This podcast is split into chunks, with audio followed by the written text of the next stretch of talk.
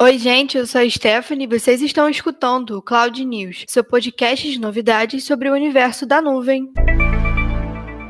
E hoje, no seu podcast de notícias sobre tecnologia e nuvem, a gente vai falar sobre o New Bank e suas novidades. Também vamos falar sobre o novo Nintendo, Google, Facebook e Twitter. E para começar o seu podcast de tecnologia favorito, agora é oficial. O New Bank anunciou a compatibilidade com a Apple Pay. Eles finalmente fizeram esse anúncio na última terça-feira, dia 6, e esse é um dos recursos mais esperados pelos clientes da fintech. Então a gente já pode comemorar porque agora o aplicativo contará com compatibilidade com o Apple Pay, o serviço de pagamento oficial da Apple. Não sabe o que isso significa? Eu te conto. Isso quer dizer que por meio do aplicativo Wallet nativo dos iPhones, o usuário vai poder realizar pagamentos apenas com a autenticação do Touch ID ou Face ID, dependendo do celular, sem precisar do cartão físico. E lembrando que o recurso só vai estar disponível para os usuários que utilizarem dispositivos da Apple, é claro. E para quem utiliza Android, conta com o Samsung Pay e o Google Pay. Além disso, o Nubank anunciou uma outra novidade que é o cartão ultravioleta. Essa novidade novidade foi anunciada no evento Veja o que Ninguém Viu, realizado pela empresa, que contou com a participação de David Velix, o fundador da fintech, e da cantora e conselheira de administração Anitta. E vamos falar do visual? O visual do cartão foi redesenhado e agora é apresentado na vertical com a cor ultravioleta, uma espécie de roxo escuro, e a nova logo da marca. O cartão físico não possui os dados dos clientes, como código de verificação ou número, ele só vai ter ali o nome da pessoa. E essas informações vão poder ser acessadas diretamente pelo aplicativo. Além disso, o cartão é feito de metal, material muito mais resistente e três vezes mais pesado do que o tradicional. Então, muito obrigado Nubank pelos mimos. E mais um anúncio: a Nintendo finalmente finalmente anunciou também nessa terça-feira, dia 6, o Nintendo Switch OLED Model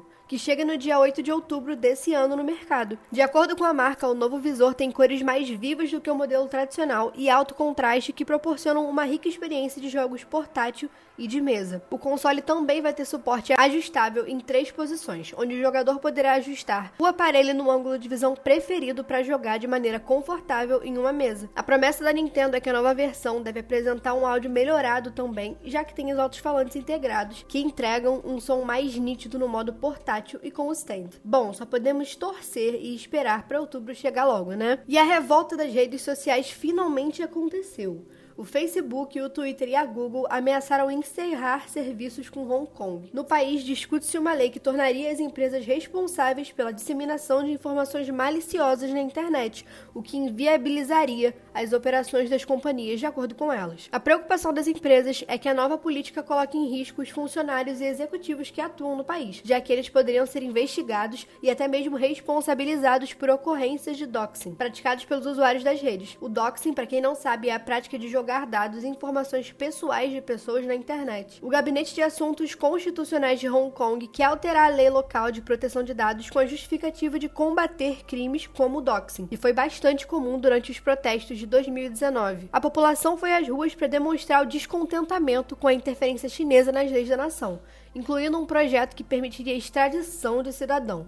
Estamos esperando as cenas dos próximos capítulos e o que acontecer a gente te conta aqui. E por fim, a Google está atualizando o sistema operacional do Chrome OS para disponibilizar mais ferramentas e corrigir falhas. Ao que tudo indica, a empresa está trabalhando para reparar o dreno de bateria nos smartphones Android que usam o Phone Hub para se conectar aos laptops com o sistema. O Phone Hub, para quem não sabe também, é uma ferramenta que permite conexão entre os celulares e os Chromebooks.